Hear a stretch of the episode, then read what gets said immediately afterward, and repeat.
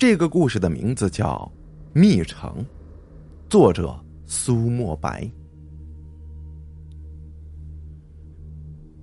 这个世界上最可怕的秘密，不是一个人的秘密，也不是一个家族的秘密，而是一座城市的秘密。整个 B 市最有名的不是工业，不是商业，也不是娱乐业，这个在地图上几乎找不到的小城市最有名的行业，是在外地人眼里看着最不吉利的行业——丧葬业。因为丧葬业的发达，所以全国流行着这样一句话：在 A 市生活是幸福，死在 B 市也是幸福。而我。就生活在这样一个并不吉利，而且诡异的城市。何素年他来的时候，天已经很黑了。晚上八点钟，长街上隔着有十隔着十几米才有一盏路灯亮着，剩下能发光的东西只有墙上泛着冷漠的光，写着“电、葬、病”这几个字眼。看到穿着黑色上衣的何素年，我连忙打开门，一股子穿堂风就一下子从门外刮了进来，几乎要把人给吹倒了。看到我在门口，何素年并不高兴，口气恶劣的说：“你知不知道现在几点了？怎么还在店里呢？这要钱不要命是不是？”看着何素年的脸，我胆怯道：“这，我本来已经要关店门了，可是……”可是最后一个客人一定要把贵人送进来，所以呃，我的话还没说完，何素年的脸就一黑。在殡葬这个行当里，服务的就是被送来需要我们进行殡葬一条龙服务的死者，而这样能给我们带来钱财的死者，被我们称为贵人。他没有再理会我，何素年推门进了店。这家店呢叫往生的店，在这整条殡葬街并不算什么，不大不小，叫坐落在整条街巷啊最深的里边。跟着何素年一起放置的贵人后院，惨死的贵人躺在床上。这客人来的时候啊，并没有说这贵人的死因。这按照头和尸体的扭曲程度来看，这个贵人应该是死于车祸。又或者是别的意外身亡。看了一眼贵人，何素年说：“这客人留下什么话了吗？”看着何素年的背影，我说道：“呃啊哦，客人只是说他是外地的，呃，所以并不方便总来。这丧葬的事宜全权交给我们，他已经付了最高规格的定金呐。”说着，我把客人留下的支票递给了何素年。之所以这么晚还接下这样一单，不仅仅是因为好赚钱，也是因为我有私心，想要何素年来接我。我不知道何素年跟我的关系要怎么形容，亦师亦友吗？他十岁那年在 B 市捡到了我，之后就这么带着我一直生活，直到开了这家丧葬用品店。有的时候我觉得他是父亲，但更希望。他是那个会陪在我身边一辈子都离不开的恋人。收下支票，没有理会那具已经没有一点气息的尸体，何素年带我离开往生这个店铺，顺着整条殡葬一条街往外走。如果你第一次来，或许你会迷路，因为你即使出了这条街，看到的东西也都是跟殡葬业有关的，看阴宅的。测下丧葬日期的、写碑文的、写挽联的，可以说整个逼市的人几乎都是靠着死人活着的。跟着何素年坐上公车的时候，这冬天的晚上，公车并没有太多的人，但是车厢靠后的地方却放了很多的纸人，守着这些纸人的是一个上了年纪的大爷。如果一个外地人在公车上看到这一幕，一定会吓死。哼！但作为一个逼市的人，这样满车的纸人跟活人在一起坐车的场景，绝对是见怪不怪的。回家的路上，何素年都没说一句话，我也像往常一样跟在何素年身边。最近这些日子，何素年的心情都不好，这其中的原因就是，他在这个世上除了我唯一的亲人，即将和他结婚的那个女孩，失踪了。回到家，换下那一身接待宾客的黑衣服，我找了印着碎花的裙子换好，就端着食物去了阳台。漆黑的夜里，黑猫的眼睛散着一股绿色的光，让人看了不寒而栗。可这样一双眼睛却是我喜欢的，带着霸气、忧郁的眼睛，就像何素年一样。因为这双眼睛，我从街上带回了这只流浪猫。然而，这只猫也没有让我失望。有人说，猫啊是一种神奇的动物，虽然不会忠诚于主人，但是却可以却可以按照主人的心思去做一切主人所不敢想的事情。从冰箱里取出肉，还有一些果蔬，我开始料理何素年和我的晚饭。晚饭并不丰盛，只有两个菜，一个是何素年的素菜，一个是我的肉菜。何素年不吃肉已经是很久之前的事情了，他戒得十分的彻底，甚至有段时间看到肉还会吐。这么多年，几乎都是吃蔬菜沙拉的。长长的桌子旁，我吃着盘子里的牛排，何素年吃着沙拉。我们吃饭的时候几乎都没说话。饭吃到一半，何素年拿起了手边的遥控器，打开电视，又是逼视的新闻。那是何素年吃饭的时候最爱看的。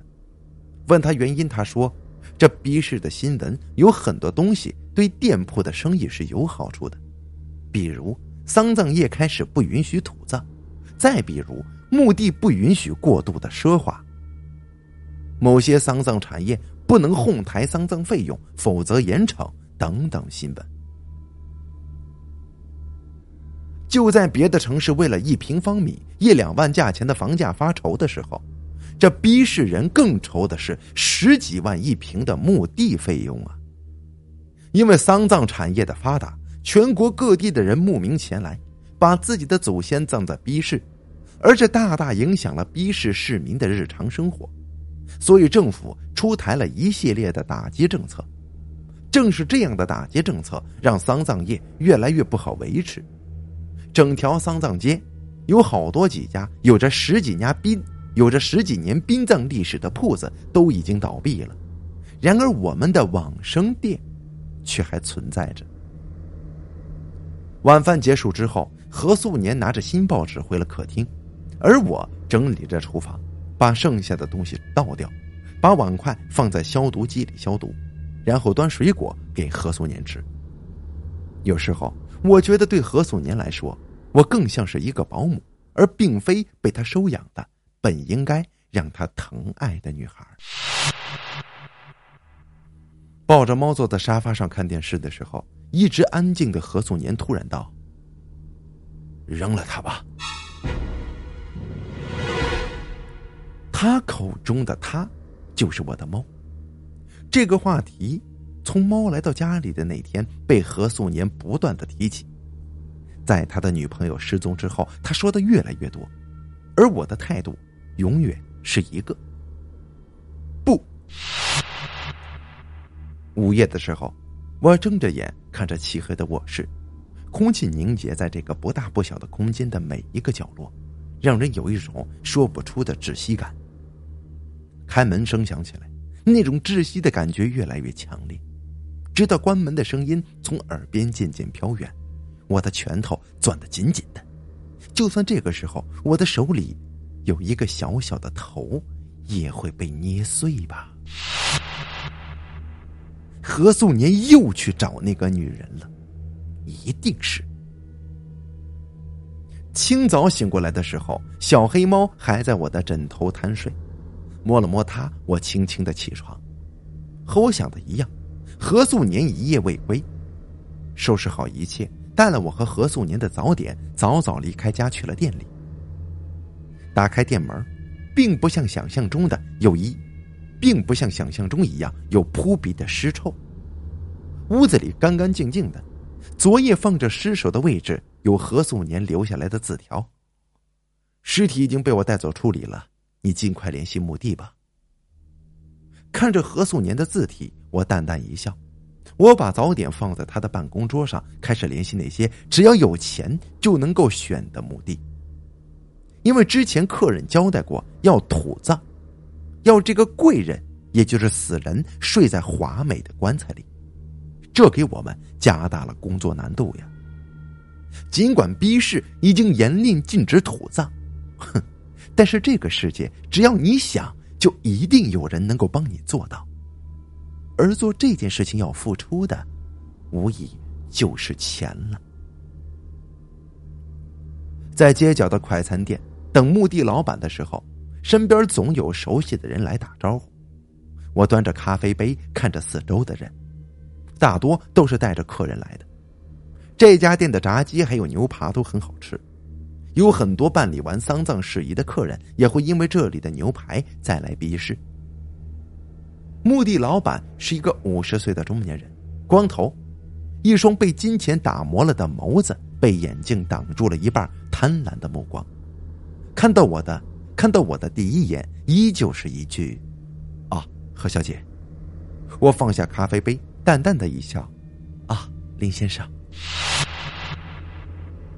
我不知道林先生手里的墓地是怎么得到的，但是只要你想要的地界通过他几乎都能够找到，当然，这价钱相对来说也是最贵的。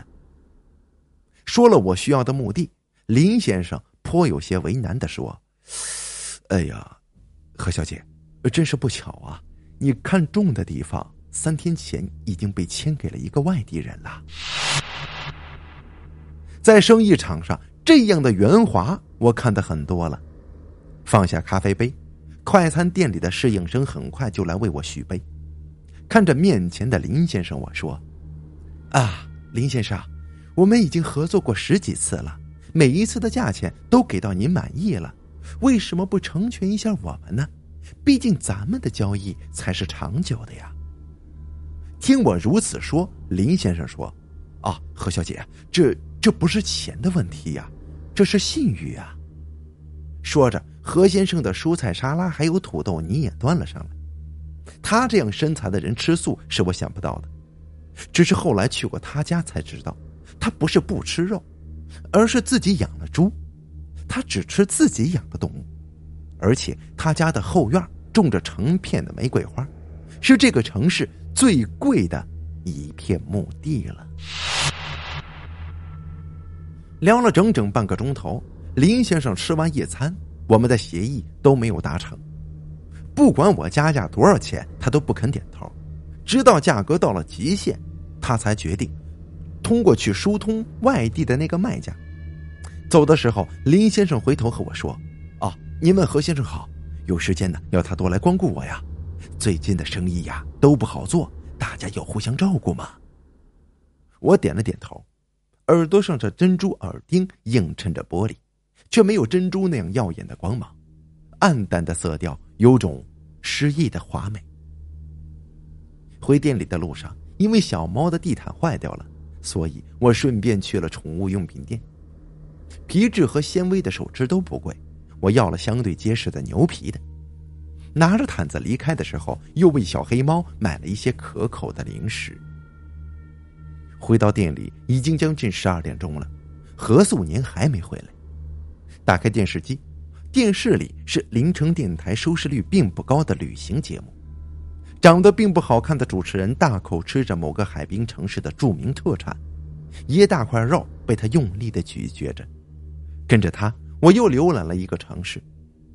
从六岁那年来到 B 市，我就再也没有离开过。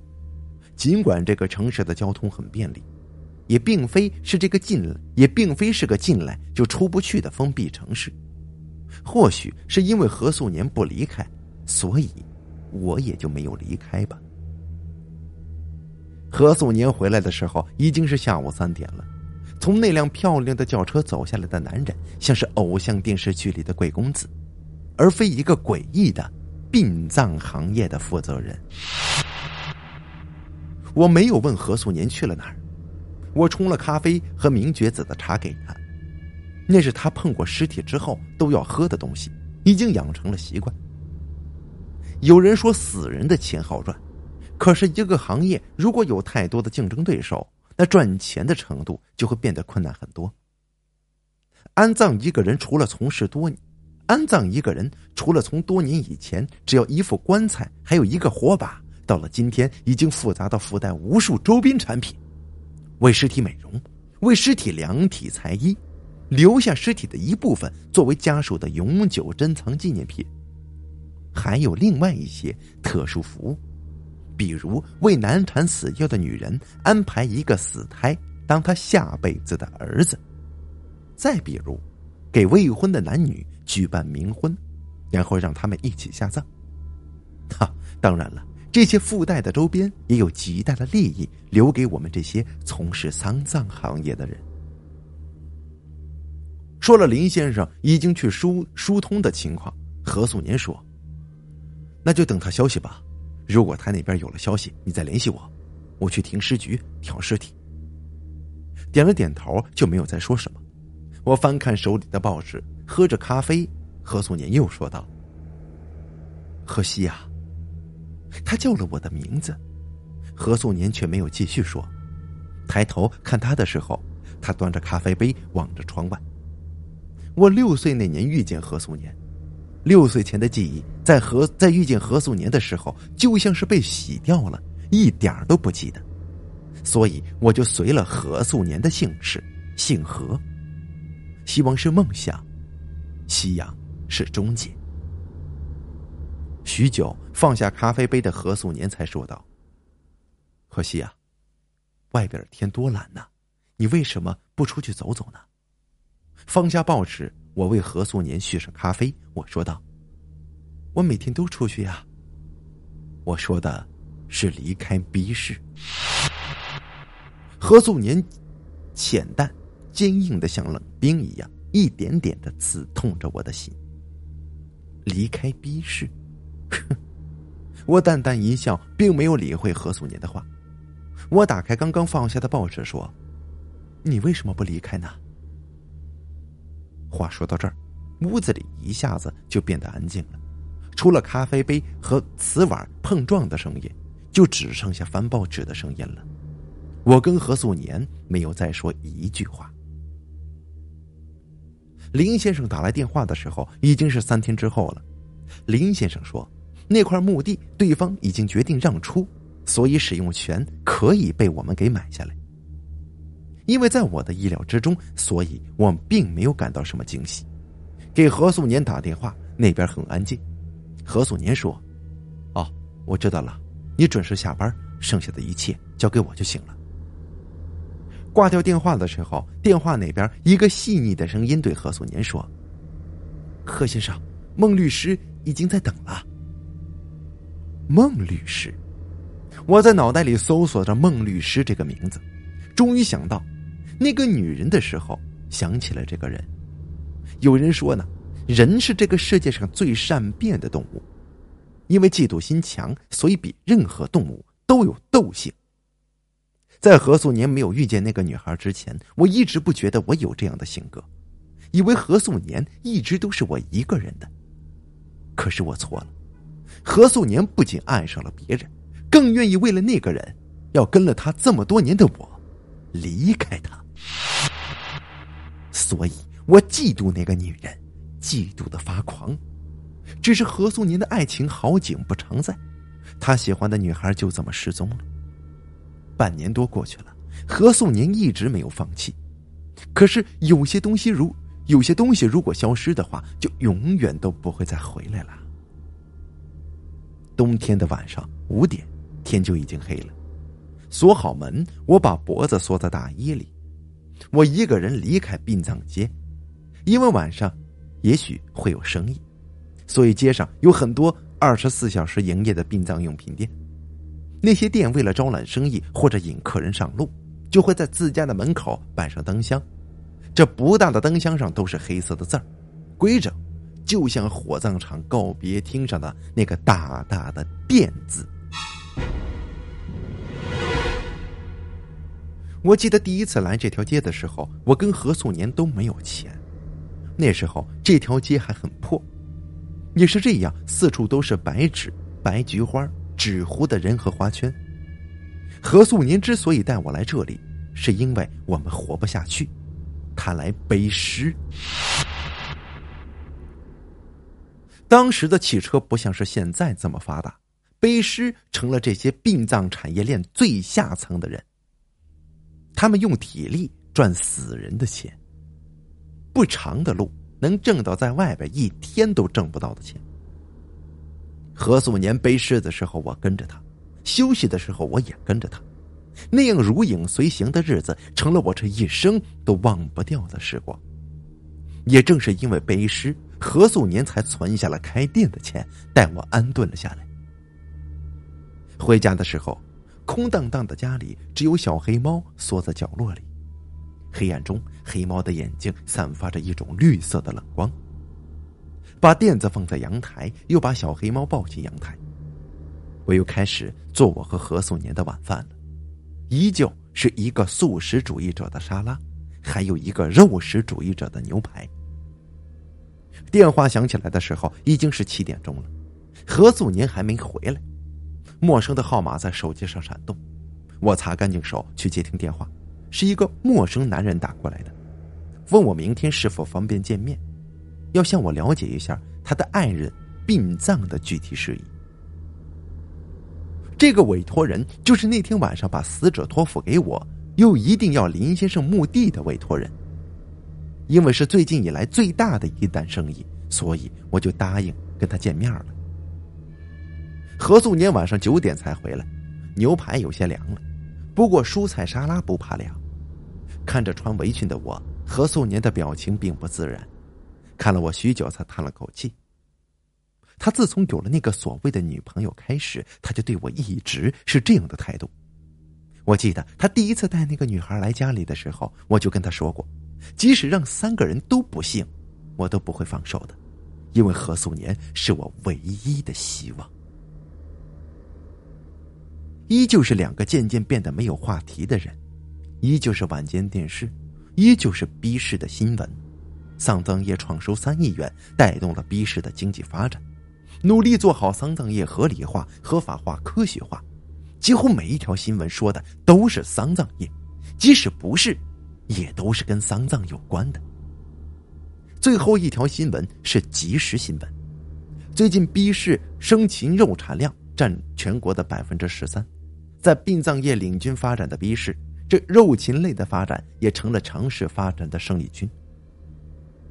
随着城市随着城市新闻熟悉的结束音乐响起，见何素年放下遥控器对我说：“前两天的客人明天可能会到店里来的。”没有说话，何素年点了点头。看着坐在长桌对面的何素年，我淡淡一笑，只是那种笑容却冷了许多。看着何素年为了别人而伤心的脸，我淡淡的说：“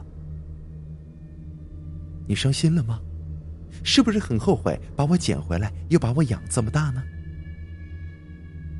啊，何西啊，何素年，我告诉你，我是不会离开你的，即使死，也不会。那天晚上，因为我的话，家里又变得安静了很多。我不知道为什么何素年这么想要赶我走，即使他结婚，我也可以做最大的让步，当他的妹妹，或者是别的。这，我为什么要让步呢？我绝对不会离开的。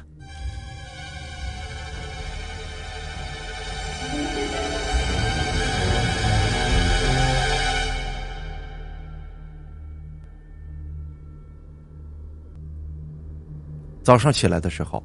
空荡荡的家里只剩下了我自己，小黑猫依旧缩在阳台。我买的毯子又是一个大大的洞，那些并不好看的皮料被猫几乎撕得粉碎了。收拾好阳台的残骸，依旧把小猫关在里面。我换好衣服离开家，去了店里。到店里的时候已经是上午九点了，隔壁像是昨天举办了冥婚，所以一地白色的鞭炮碎屑。打开店门的时候，店还是像我昨天离开时候一样，可见何素年是没有来过的。为了那个女孩的事情，他几乎每天都不回店里，即使回来，也都是奉劝我离开的。打电话要了一份鸡肉早餐，我就挂掉了电话。在 B 市生活了这么多年，我对什么都已经习以为常了。只是 B 市的蔬菜价格和鸡蛋位于全国之首，这一枚鸡蛋已经超过了一个鸡腿的价格。我想，这么强烈的对比，这么可笑的事情，也只有逼市才能发生吧。吃早餐的时候，昨天约定好的客人来了。放下还没有吃完的早点，我把客人引到了会客室。因为越来越发达，这殡葬的很多东西都已经按新闻上说的那样走向了合法化和科学化，所以在贵人被客人带到丧葬店的那一刻开始，就要签署相关的信任委托书。至于在之后的丧葬事宜上，还有很多详尽的合同。把合同放在男人面前的时候，穿着得体的男人看着我笑道：“ 这两天来的匆忙，所以没有看清小姐的样貌。这这么年轻就做这样的事儿，你不觉得害怕吗？”我淡淡一笑说：“ 有什么好怕的？不是有句话说的好吗？这不做亏心事儿，不怕鬼敲门呐。”客人一笑：“啊 啊，也是也是。”因为他选的都是最高规格的丧葬，所以合同的细节有很多。看合同的时候，客人问我这店里的生意好不好啊？我就一一回答。他问到来丧葬的男客多还是女客多的时候，这女客中是否有奇怪的人，我才抬起头来。何素年并不喜欢多话的客人，因为我和他在一起，我也不喜欢话多的人，所以，他似乎似乎想了解很多很多的秘密。或许是看出了我眼里的质疑，客人笑了笑说。哦，呃，你不回答也没关系，反正就闲聊天嘛。客人说他姓徐，所以我叫他徐先生。徐先生还没看完合同，何素年就回到了店里。见他回来，我离开会议室，何素年开始接待徐先生。我们出会议室的时候，已经是一个小时之后了。和徐先生一起出会议室的何素年对我说：“哦，我们要去总局，你好好看店吧。”从上午十点到下午四点，何素年都没有回来，而我也只接了一单生意。老年丧子的老人要葬儿子，因为没钱，所以老人只要现在最为省钱的骨灰安葬，不要任何的纪念品。因为简单，所以只用五分钟就联系了火葬场，又把剩下的事宜廉价转让给小的殡葬仪队，整个生意就此结束了。把尸体送上火葬场的车，看着老人离开的背影，像是被沉重的岁月所压塌。老人的背已经佝偻了，这白发人送黑发人，让人心疼啊！快五点，我准备关店的时候，何素年竟然回来了，跟着他离开的徐先生却未同行回来。何素年说：“徐先生已经回到了临城，办理丧葬事宜，全权交给我们处理。”我没有抬头，浅浅的哦了一声。那天晚上，何素年和我一起关了铺子的门，然后和我一起回家。回家的车上，气氛好极了。何素年认真的开车，我认真的望着窗外，耳边还有那飘扬的肖邦的雨滴钢琴曲，这一切都和谐的要命啊！停车的时候，小区楼下，我和何素年坐在车里，并没有打开灯的车厢。并没有开灯的车厢里，什么也看不到，只有略带窒息的感觉在车当里，在车厢里回荡着两个人浅浅的喘息声。黑暗里的何素年说：“何西啊，你真的不走吗？”“不。”那个“不”字带着我强烈而又决绝的态度。而在那声“不”字说出口的一刹那，是何四，是何素年。似乎知晓一切的深深的叹息。我和何素年之间，一切从那天晚上开始，仿佛又回到了从前，速度快的让我想不到。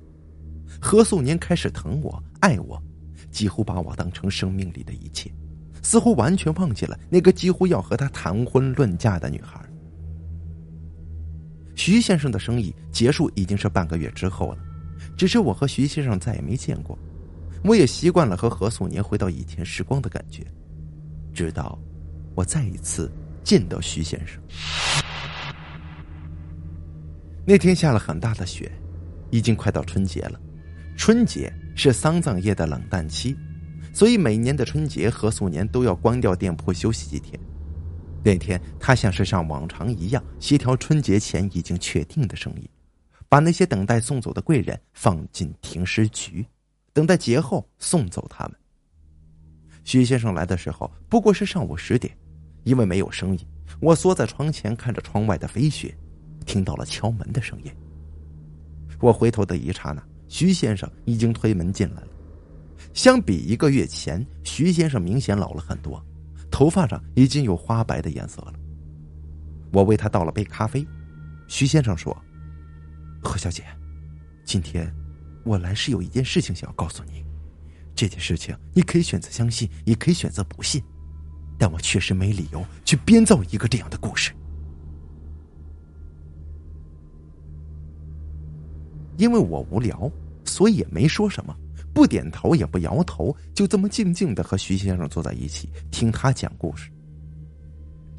徐先生的故事里，一年前他有一个美满的家，有一个贤惠的妻子和一个漂亮的女儿。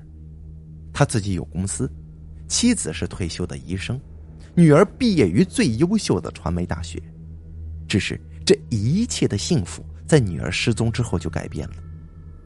徐先生的女儿毕业之后进了省城的一家电视台工作，因为是新人，所以上级安排给徐先生的女儿一个特殊的任务。女儿是一年前开始工作的，准备了近半年的时间才来到 B 市。起初，他对 B 市并没有太多的好感，不仅仅是因为 B 市的丧葬业，更因为 B 市的神秘，所以他在女儿出发之前一直要女儿小心。可是这怕什么来什么。徐先生的女儿还是出了意外，半年前他就开始不跟徐先生联系了，电视台也从半年前就开始没了徐先生女儿的消息。他最后给电视台的消息只是一条短信，写着：“事情有了新的进展，放心。”可自从这条信息发出来之后，就再也没有了任何线索。为此，徐先生找到了电视台。才知道女儿是来 B 市做秘密采访的，采访的就是 B 市最大的经济链条——丧葬业。就像很多老字号的食品都有它特殊的调料一样，每个行业都有它的秘密。这些秘密的存在，让这个行业更快、更好的发展。殡葬业还不同于其他行业，可以用一些侧面的角度去采访，这殡葬业不吉利。所以很少有人去触碰。大众对于这个行业的好奇心，让很多电台挖空心思想要做以殡葬业为宣传题材的纪录片。所谓的纪录片，就是剖析这个行业最根本的秘密。外界传闻很久，会有关于 B 市的纪录片，也都是空穴来风。这个城市的这个行业，就像是新闻和纪录片的绝缘体，除了 B 市的新闻。几乎丧葬业从没有在外界的电视台出现过。看着说的激动的徐先生，我淡淡一笑：“哼，徐先生，这些我比您更清楚啊。”听我如此说，徐先生抬起头，声音有些凄厉的说道：“因为女儿的失踪，我妻子来到了 B 城好几次，在最后一次离开 B 市的时候，出了严重的车祸，当场就死了。”啊，就是半个月前你送来的，你送来的那位贵人吗？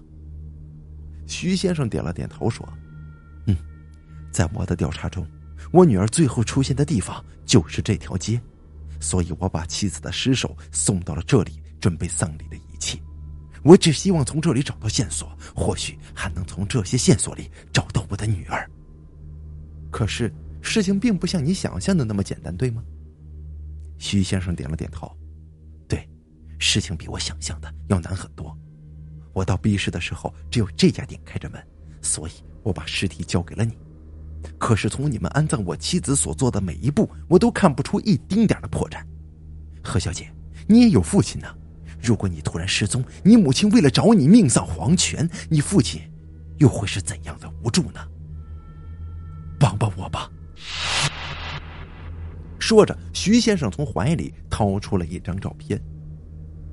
照片上是幸福的一家人，只有三个人，我却全部都认得。除了徐先生和徐先生已经去世的妻子，他的女儿我居然也认得。那个几乎抢走何素年的女孩齐薇，竟然是徐先生的女儿，而他也并不像是他所说的那样无父无母。哼，他是为了探秘逼氏的丧葬行业而来的，而他的失踪是否和这个充满谜一样的行业有关呢？放下照片，看着面前的徐先生，我说道：“对不起，我是孤儿。”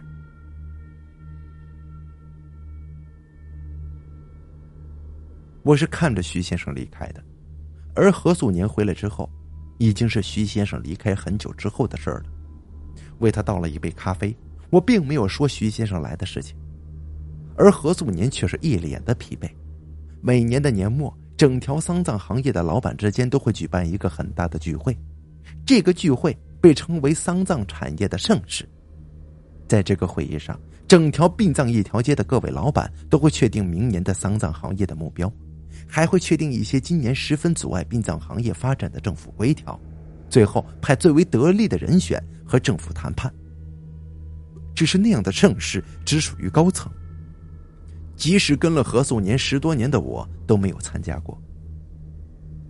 徐先生离开的那个下午，何素年早早就带我关了店门，一起去了 B 市最大的商场。每年春节之前，我们都会要大肆采购一番，因为临近春节，所以商场里人头很多。我拉着何素年去了三层卖男装的店，给他买了一件呢子大衣。试大衣的时候，老板说。这是羊毛和一种特殊的毛料复合面料，保暖还透风，是最近最流行的面料。因为大衣何素年穿着合适，我想就没想就买了下来。又逛了几层，不过因为人太多了，我跟何素年没有再多停留。到一层的超市准备去采购食品的时候，这整个超市里几乎都是人，四下人的四下的人拥挤在超市里的每一个角落。像是在争相抢购着什么。何素年去买蔬菜的时候，我去了卖肉的地方。很大的一个像是市场一样的肉摊前聚满了人，大家簇拥在一起抢购着特价的肉品。才五块钱一斤，这不买白不买啊！现在一把菜也不止五块钱吧？是啊，我们从凌晨开车过来，买个二十斤，再加上来回的油费，都他妈比我们那儿便宜呢。便宜，逼市的肉真的很便宜，便宜的让人觉得这逼市有杀不完的猪牛羊。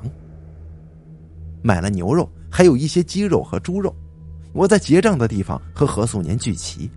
其实啊，我喜欢这样的感觉，觉得我们像是夫妻，彼此相守，然后过着幸福的日子。开车回家的时候，何素年的车上。车载广播里说着，逼市春节的时候有着怎样大型的活动，而坐在车里的我看着窗外的飞雪说：“何素年，你为什么不吃肉啊？肉便宜又好吃，你为什么不吃呢？”我不知道为什么问何素年这个问题，只感觉这个问题好像埋在了心里很多年。我很想问他，何素年的反应比我想象中要大很多。车几乎一下子就停在了飘雪的路上，因为是急刹车，所以车滑行了几米才停住的。车停住，一直紧紧把着方向盘的何素年吼着我的名字：“何西。”那天回家的路又变得安静了，而何素年一句话都没有再跟我说过。而直而直到之后的那几天。到了大聚会的那天，何素年才和我说了第一句话。他说：“何西啊，如果你想这样一直跟着我，就什么都不要问。如果我想要告诉你，我一定会把一切都告诉你的。那天，何素年穿着一身正式的西装离开家，背影漂亮又潇洒。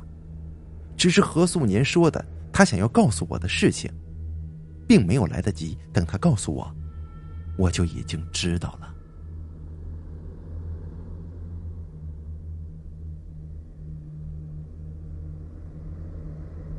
睁开眼睛的时候，漆黑的车厢里飘着浓郁的香烟味道。轻轻一动，或许是听到了我动的声音，背对着我的男人回过头，是徐先生。我早就想到，女儿失踪，妻子又出了车祸，他不可能因为我的不帮忙就放弃。看着徐先生，我说：“徐先生，现在不是我营业的时间呢。”看着我。一向祥和的徐先生像是癫狂一样的，一把就抓住了我的领子，然后吼道：“何小姐，难道你就不好奇吗？为什么电视上不报道 B 市的一切？为什么来探访来探访 B 市的人都下落不明？你就不好奇吗？你就不想知道这个城市的秘密吗？好奇，这个城市的秘密。”徐先生带我下车的时候，整条殡葬一条街安静的几乎像没有人一样，只有偶尔能看到一两个灯还在铺，还只是偶尔能看到一两个点着灯的铺子还在营业。在那一刻，我突然觉得这里很可怕。这条长长的街送走了多少死人？那些死人真的像是被他们送来的亲属所希望的那样含笑九泉的死去吗？因为被绑着，又被徐先生塞住嘴巴，所以我只能老老实实的跟着徐先生走，顺着整条殡葬一条街往里走。那个深的不能再深的巷子里，漆黑的一切，没有一个人，一种透着死气沉沉的感觉。到那个地下室的时候，寂静的地下室飘着一股浓重的酒香。被徐先生拉到那个小窗户的时候，我看到了很多人围着长桌子，桌子上摆着好多的食物。这桌上的人我几乎都认得，都是殡葬业的巨头，还有 B 市的领导层的官员。而这些人里，最熟悉的何素年坐在靠前的位置。对，这就是那个传说中殡葬行业巨头的那个盛会。只是让我想象不到的是，一向不吃肉的何素年面前。摆着一盘牛排，而此时的他切着盘子里的牛排，大口的吃着他已经很多年都没有吃过的肉。而向来不吃外面肉的林先生，一点一点切着盘子里的烤牛肉。整个长桌上除了肉，几乎很难看到蔬菜，即使有，也是那种价格十分昂贵的蔬菜，只是几乎没有人去夹菜。看着屋里的一切，身边的徐先生说：“你看清楚了吗？”我点点头。见我点头，徐先生恼怒的说：“不，你没有看清，你看到的只是表面。你知道他们吃的是什么吗？”什么？我惊讶的看着身后的徐先生。为什么 B 市的肉会这么便宜？为什么？为什么没人能够采访到 B 市？因为这个城市有一个秘密，那是一个会震惊全世界的秘密。秘密。我的耳边像是一下子就没了声音，而徐先生的音调却没有停歇。他说：“因为我的拒绝，他花了大笔的钱，甚至改变容貌，买了一个在 B 市生活了三十几年的一个人的个人信息，来调查他女儿的失踪。”调查中，徐先生却知道了一个比他女儿失踪的更大秘密，那就是那些全国各地涌进 B 市的尸体都去了哪里？因为 B 市对尸体处理的方法越来越严格，市民对殡葬业的发展迅速也出现了抵触的心理。可是政府打击了这么多年，市民也反对了这么多年，这 B 市的殡葬业不降反而发展的越来越迅速。这最大的原因就是这殡葬行业的巨头找到了一个不影响发展又迎合了政府的方法，那就是那就是那些不断涌入 B 市的尸体，既得到了安葬费，也不会给这个城市带来负担。所以，这些为了谋取暴利的殡葬行业巨头，在为死者举办了隆重的殡葬仪式之后，就会把这些人的尸体都会送到一个封闭的工厂。你知道，从这些工厂里出来的都是什么吗？看着面前的徐先生，我张大嘴巴，甚至已经忘记了呼吸。我害怕徐先生说出的话，和我想到的是一样的。看着我，徐先生说：“那些工厂里出来的都是肉，是被命名各种肉类的廉价肉品，而这些肉。”没有被销毁，反而流进了市场。在逼市不能消化的那些肉品之后，这些肉品因为廉价，被销往了林场。所以这些年从逼市流出的廉价的肉，根本就是人肉啊！啊，人肉？不，你这个疯子！人肉，既然知道是人肉，他们为什么还要吃呢？听着我的吼叫，徐先生冷冷的笑道：“呵呵，为什么？因为只有这样，他们才能一并守护那个秘密。吃人肉，在这场盛宴上是宣誓，即使一年都不吃肉的人，在这一刻也必须要吃，也必须都要吃。”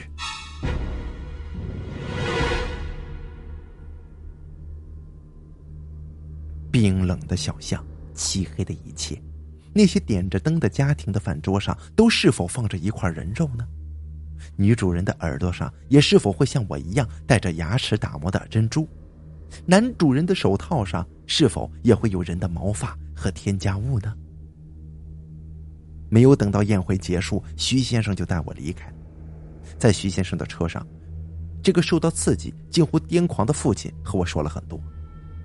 在他的进一步调查中，人的毛发。头发、汗毛等一系列的毛制品都被送进了纺织行业，成了纺织业的添加物。所以，我为何素年买的麦，所以我为何素年买的外套上有说不出的毛发，而那些死人的牙齿被打磨成了饰品，作为一种劣质的珍珠在市面上流通。所以，很久之前何素年送我的那副珍珠耳钉就从来没有绽放过珍珠的光芒，而那些皮质和骨头。不是被做成了像牛皮一样的物质，就是被打磨成了骨粉，添加在动物的饲料里；不然就是把腐烂的尸体当成最好的肥料，孕育果蔬。这样疯狂的举动被政府知晓之后，竟然成了殡葬行业与政府之间的秘密协议。这一切成了这个城市的秘密。毕竟，能给城市带来几十亿的发展产业，不可能就这么悄无声息的消失掉。所以，那些官员从来不吃市面上流通的肉品，几乎每个人的家里都饲养着禽畜。不知道这个秘密，只有市民；不知道这个秘密的，只有市民。而我也因此整整吃了十年的人肉啊！听着徐先生的话，我几乎连呼吸都忘了。我们到底生活在一个怎么样的城市？人肉。尸体的毛发织出的衣服，牙齿所打磨出来的珍珠。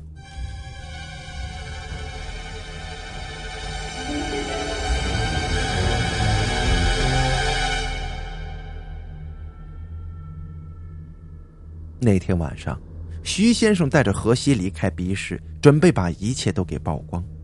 只是不幸的是，在离开 B 市的路上发生了重大的车祸，徐先生当场死亡。他的尸体在不久之后就成了别人餐桌上的食物，衣服上的纤维，腰上的皮带，而何西，而何西在那场车祸中受了重伤，成了永远都醒不过来的植物人。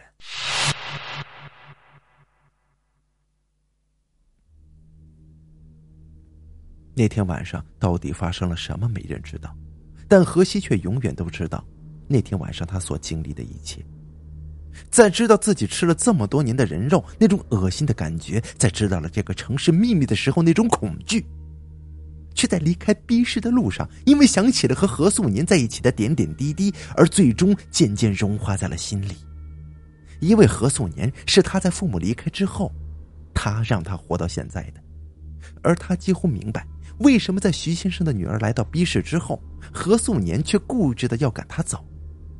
那是何素年怕一切曝光之后他承受不了，他希望他过更好的日子。既然这样，他又有什么理由置何素年于死地呢？所以，他转动了徐先生的方向盘。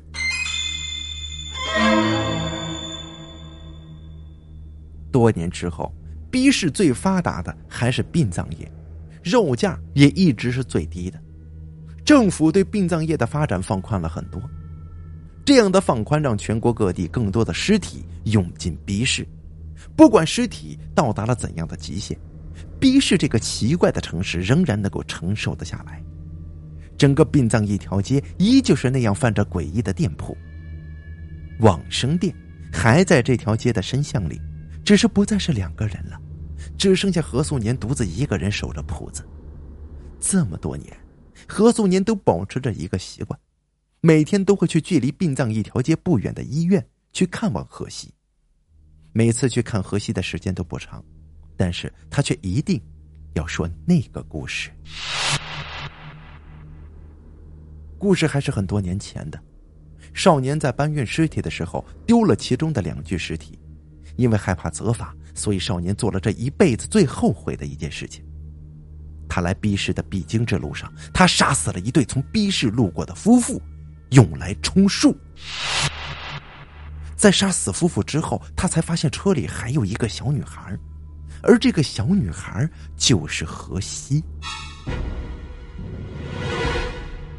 抚摸着躺在床上的何西的手，何素年一句句的说着对不起。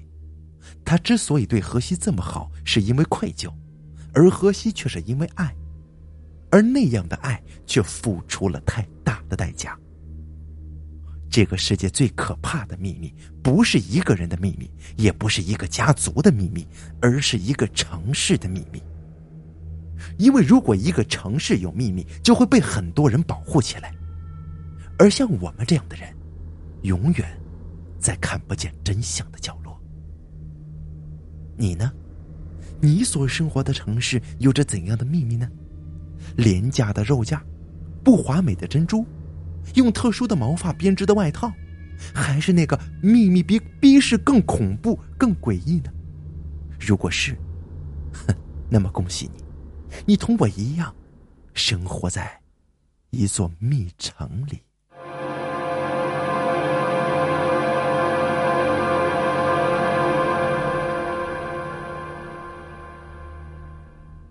好了，这就是我要为你讲述的密城的故事。